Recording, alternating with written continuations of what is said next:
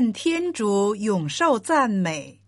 这里是梵蒂冈电台、梵蒂冈新闻网。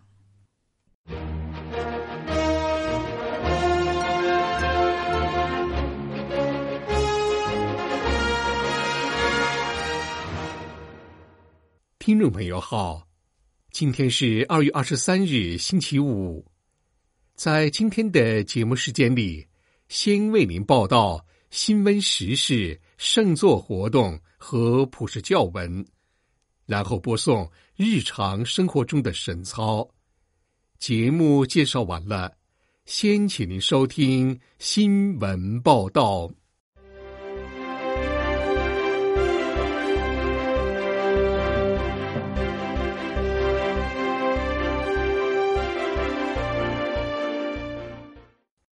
教宗府讲道神师坎塔拉梅萨书记发表第三个毕竟默想视频，你信吗？帕罗林书记和切尔尼书记将参加第二届接纳课程。宗座生命科学院召开大会，焦聚于人类的意义。百年前，伊苏圣婴儿童医院成了教宗的医院。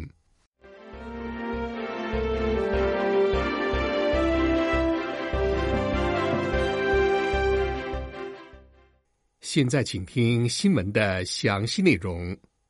在教宗方济各与他的罗马圣座合作者们进行四旬期闭境的这一周，本新闻网从二月十九日至二十四日，每天通过 X 平台、脸书、图享和 WhatsApp 的频道，推出教宗府讲道神师坎塔拉梅萨书记的一分钟醒思视频。书记在十九日首日发表的视频中说：“我收到了请求，要连续六天与你们分享大约一分钟的醒思。世界上只有几句话能在一分钟内说完，却足够一整天甚至一辈子用的，那就是从耶稣口中说出的话。我每次向你们提出一句。”请你们咀嚼整整一天，就像嚼一种特殊的心灵橡皮糖那样。教宗府讲到神师在二月二十一日发表的视频中说：“今天要咀嚼的话语是耶稣在拉扎路的墓前对亡者姊妹提出的问题，你信吗？请暂时放下你从药里学到并背下来的一切。”以及在信经中反复诵念的内容，你要进入一个只有你和天主的私密空间，问自己：我信吗？我可曾真心相信自己相信，而不仅是通过一个中保，也或许是通过普世教会来相信。圣保禄写道：心里相信。口里承认，我的信仰宣认是否发自内心深处？信仰打开新视野，唯有它能给人类最重要的那些问题一个严肃的答案：我是谁？我从哪里来？要往哪里去？电子时代为我们提供了一个前所未有的信仰图像网络连线。打开谷歌网页，你就连上网了。整个虚拟世界近在你的眼前。借着信仰取得的效果，多少有些类似。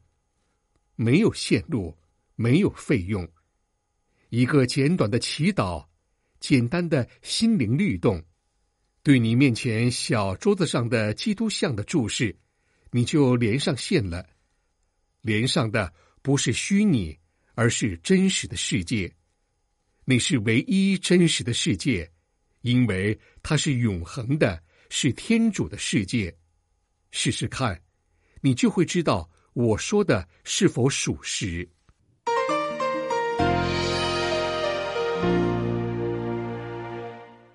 在教宗方济各的鼓励下，多个在包容和接纳领域工作的协会、机构、基金会和团体。将于二月二十七日至三月一日，在罗马近郊萨格罗法诺举办为期四天的培育活动，也就是第二届的接纳课程。活动将包含四场网络研讨会，要深入探讨有关脆弱和新贫穷的课题，并在现场的课程中将深入了解包容性团体间的关系。及越来越破碎和脆弱的社会结构，在这次培育活动中，也将深入研究对话和关怀的空间，促使社会关系和情感得以再生或加强。这些关系和情感蕴藏着那能满足人类需求的力量。由于国际紧张局势的缘故，人类感到越来越迷惘，对于安慰的需求越来越高。外邦人的宗徒保禄的话语：“我即使软弱，正是我有能力的时候，将成为各机构、政治家、学术研究人员和社会人员代表醒思的指导纲领。”活动中，除了嘉宾、专家和学术研究人员的参与外，圣座国务卿帕罗林书记、圣座促进人类整体发展部部长切尔尼书记。将致开幕词。课程中也将与《我是船长》电影导演罗内、圣座文化教育部副秘书长西安东神父进行交谈。本次课程将以参与人士觐见教宗方济各结束。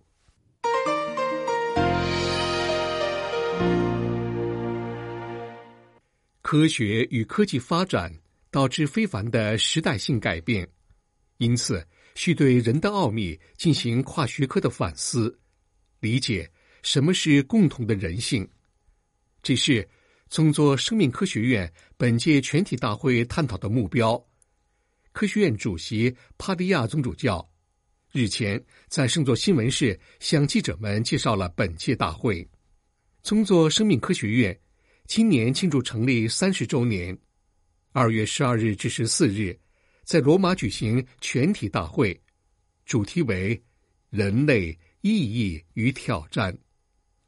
帕利亚总主教解释道：“继前几年醒思了机器伦理、人工智能和新科技后，我们决定要应对一个艰难很高又不可推迟的议题，即人类学的课题。”对人类当前旅途的意义加以提问。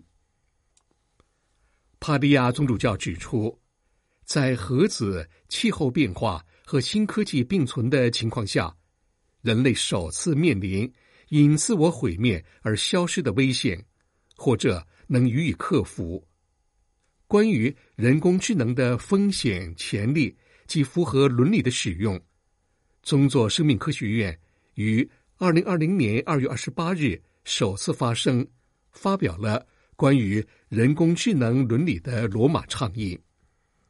总主教强调，科技科学的新发现有时制造出迷惘的效果和不稳定的感觉，会使得公众舆论倾向于负面立场，怀念那些似乎要消失的信念。为此，需要在各种学问与人类。及其未来愿景之间进行对话，一起从伦理的角度对人类知识的产物进行反思。帕利亚宗主教阐明，宗座生命科学院有意对共同的人性加以仔细厘清和反思。教会的传统对人性尊严提出了非凡的愿望，因为对我们来说，人性尊严始终与人类大家庭。和照料受造界息息相关。宗主教认为，这个愿景有必要在科学界内重新提出。假若科学界奉行科技与经济至上，恐怕会压垮责任感和共同人性之美，把它变成经济或科技的工具。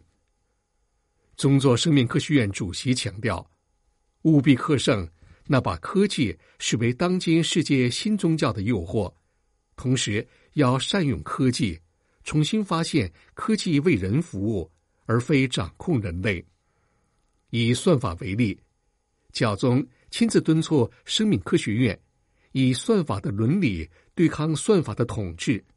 换句话说，不是人类为科技效劳，恰好相反，是科技要为人类服务。对新科技的恐惧，借由大众媒体散布开来。帕利亚宗主教如此表示，并解释说：“如果我们重新发现人类引领科技的力量，我们就比科技这个工具更强大。这是宗座生命科学院的任务。”宗主教强调，科技是我们人类发明的，理当由我们来领导它，而不是我们听从科技的带领。因为在科技的后面有个超级资本主义经济要收割它的所有果实。此外，记者会上也宣布，第三届生命守护人奖颁奖典礼将于二月十三日下午举行。本届得奖人库伊克女士在海地生活并工作，是麻醉及复苏科的专科医生。为了对教会和社会做贡献。中作生命科学院将在未来几个月内发表活动记事。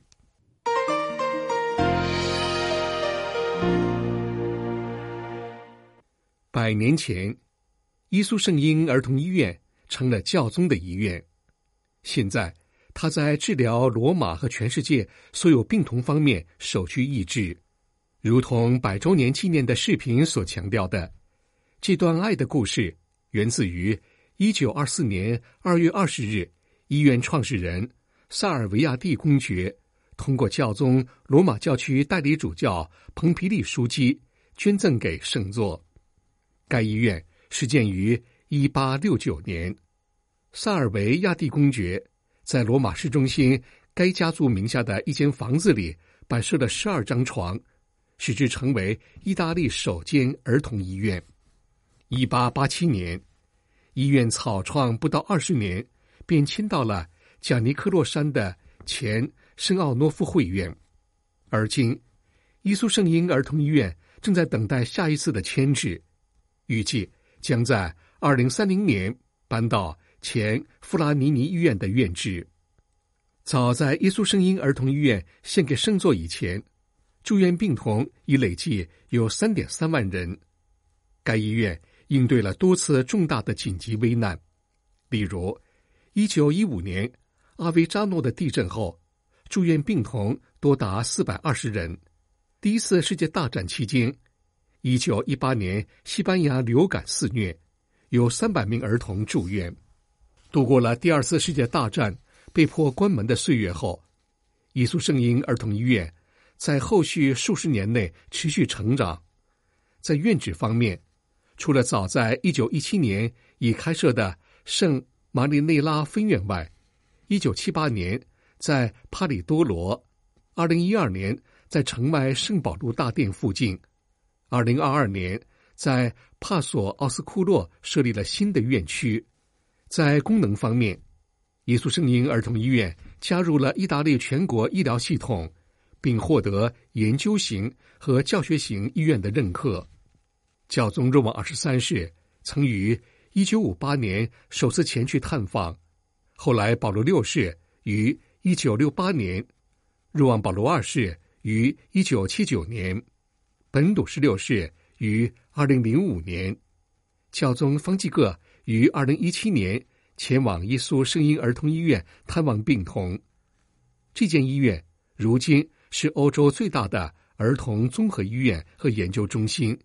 与该领域多个顶尖的国际中心建立了联系。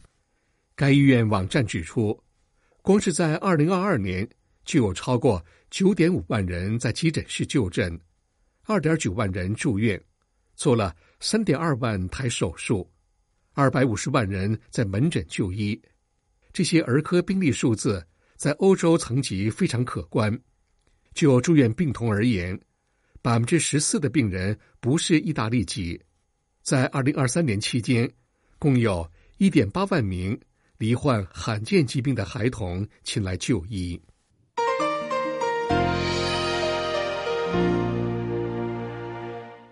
新闻报道播送完了，这里是梵蒂冈电台、梵蒂冈新闻网。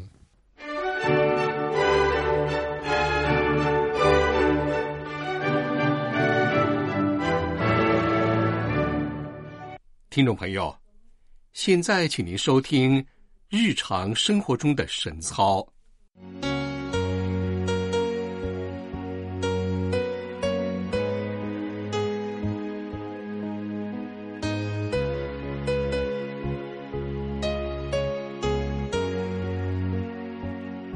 让我们在日常生活中看到天主的临在，爱主日深，不断更新圣化自己，在信仰灵修道路上坚定的与基督同行。现在，请您收听日常生活中的神操。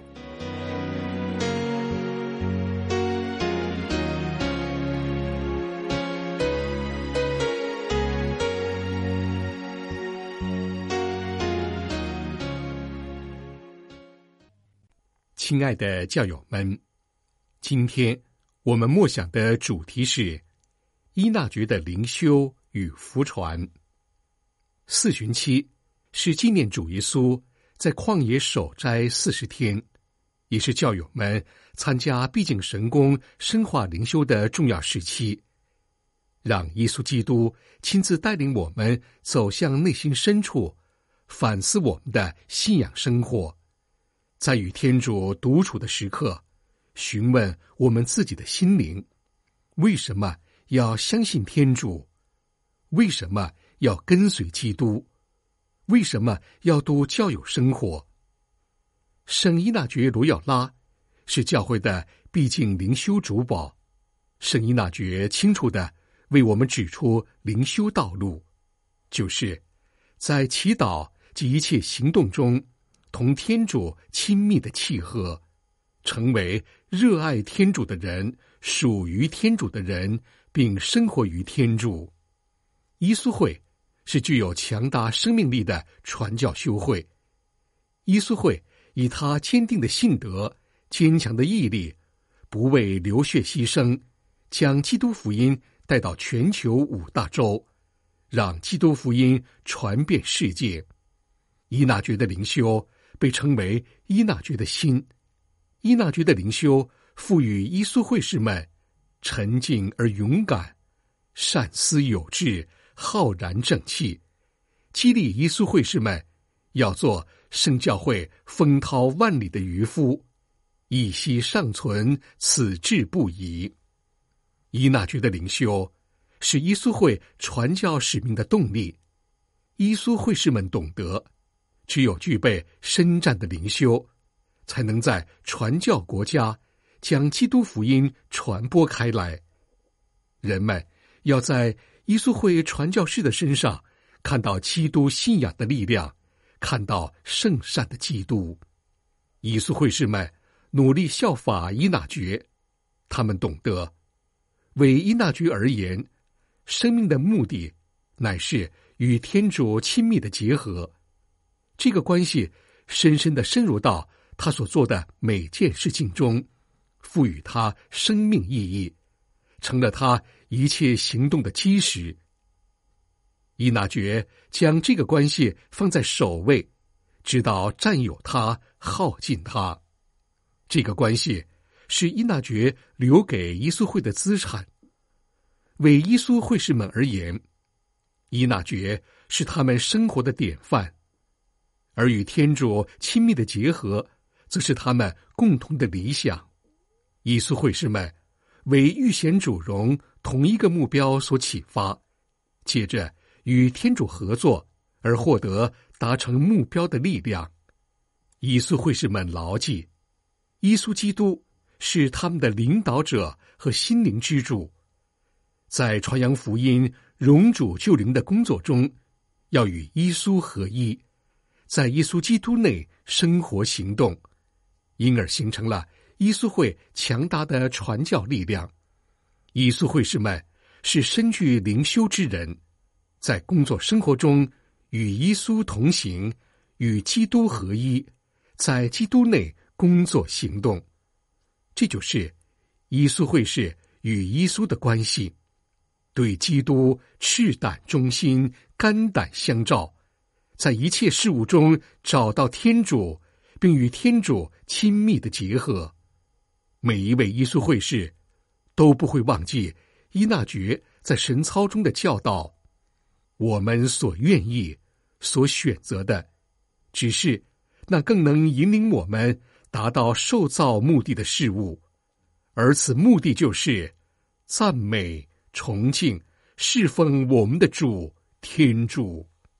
这个与天主亲密结合的关系，是耶稣会士的重要标记。借由这个关系，天主赋予耶稣会士们特别的恩宠，使他们。随时准备好去帮助别人，经验到与天主的这份亲密关系。这意味着耶稣会士在天主内为主而活，他们与基督一起工作，为拯救人灵而一同辛劳。伊纳爵教导耶稣会士们，必须仰赖天主，单单仰赖基督，因此而成为。天主手中顺服的工具，如此才能成为耶稣的同伴、耶稣的挚友、耶稣的弟兄、耶稣的私夺。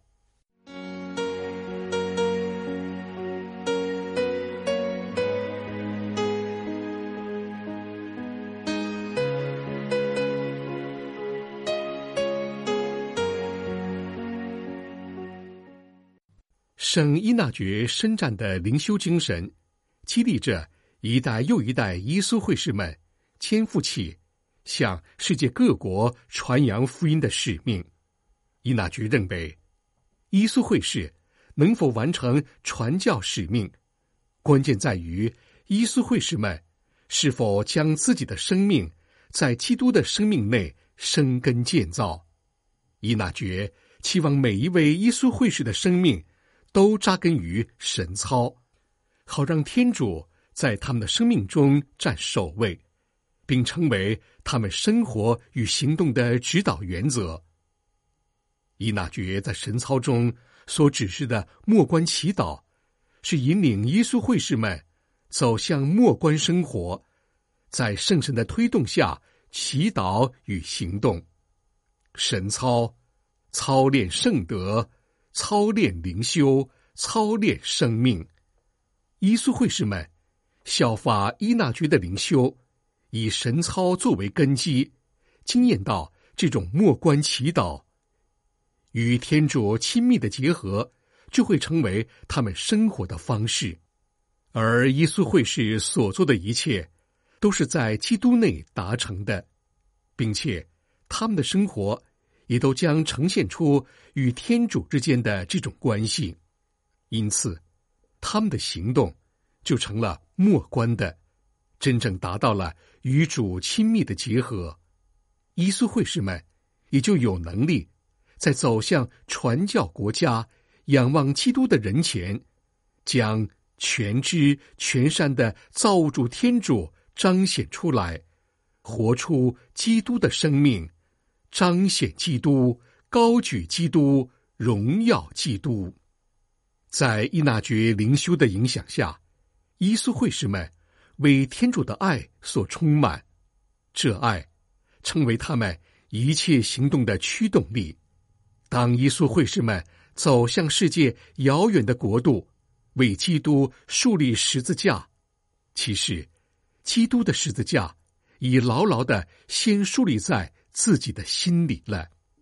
伊纳爵教导耶稣会士们，在踏上传教使命的旅途前，应先为天主圣神所充满。无论经历成功与失败、顺利与挫折，与天主这种真挚的关系会一直支持着他，使他懂得天主才是真正。成就自己一切作为的那位，伊纳爵让耶稣会士们懂得：耶稣会士若不扎根在天主内，其热情也会在传教生涯的艰辛与孤寂中消磨殆尽；若不全然依靠天主，成为天主手中顺服的工具，很可能屈服于虚荣和功成名就的渴望。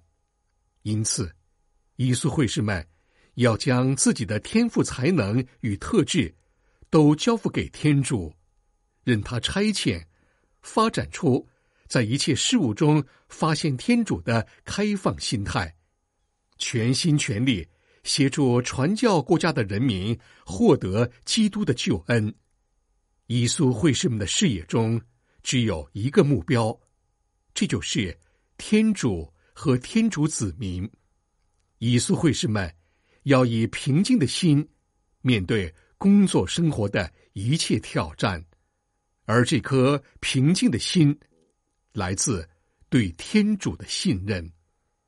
因此，伊苏会士们的生活和生命本身成为了向天主的祈祷，其实就是祈祷，是用生命在祈祷。耶稣会的传教使命。离不开祈祷与行动。伊纳爵认为，祈祷和行动是不可区分的，两者都是与天主亲密结合的途径。在祈祷中行动，让行动成为献给天主的祈祷，让祈祷和行动成为一体。耶稣会培育的核心究竟是什么呢？伊纳爵。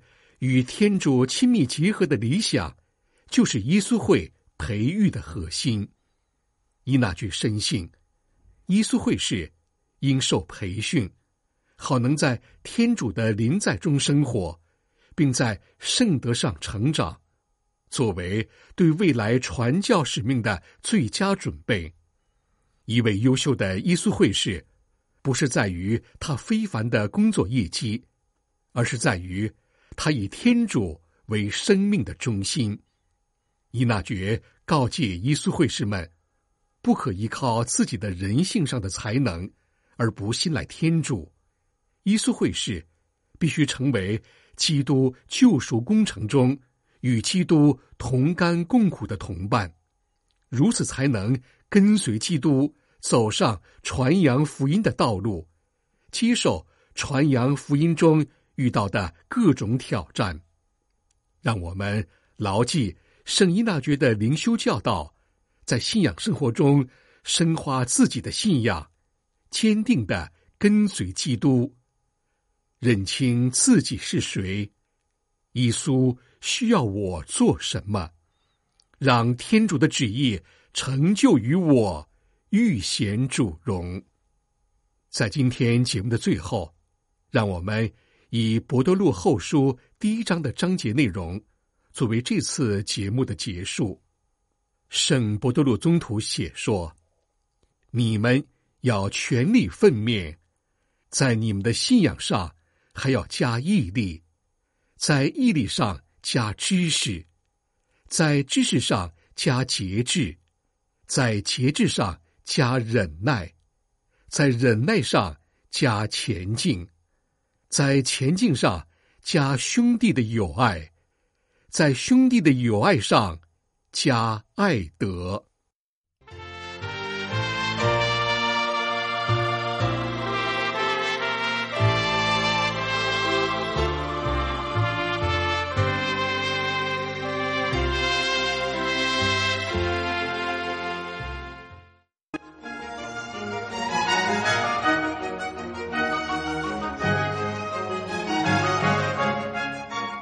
这里是梵蒂冈电台、梵蒂冈新闻网，谢谢您的收听，再会，老呆都耶稣斯克里斯。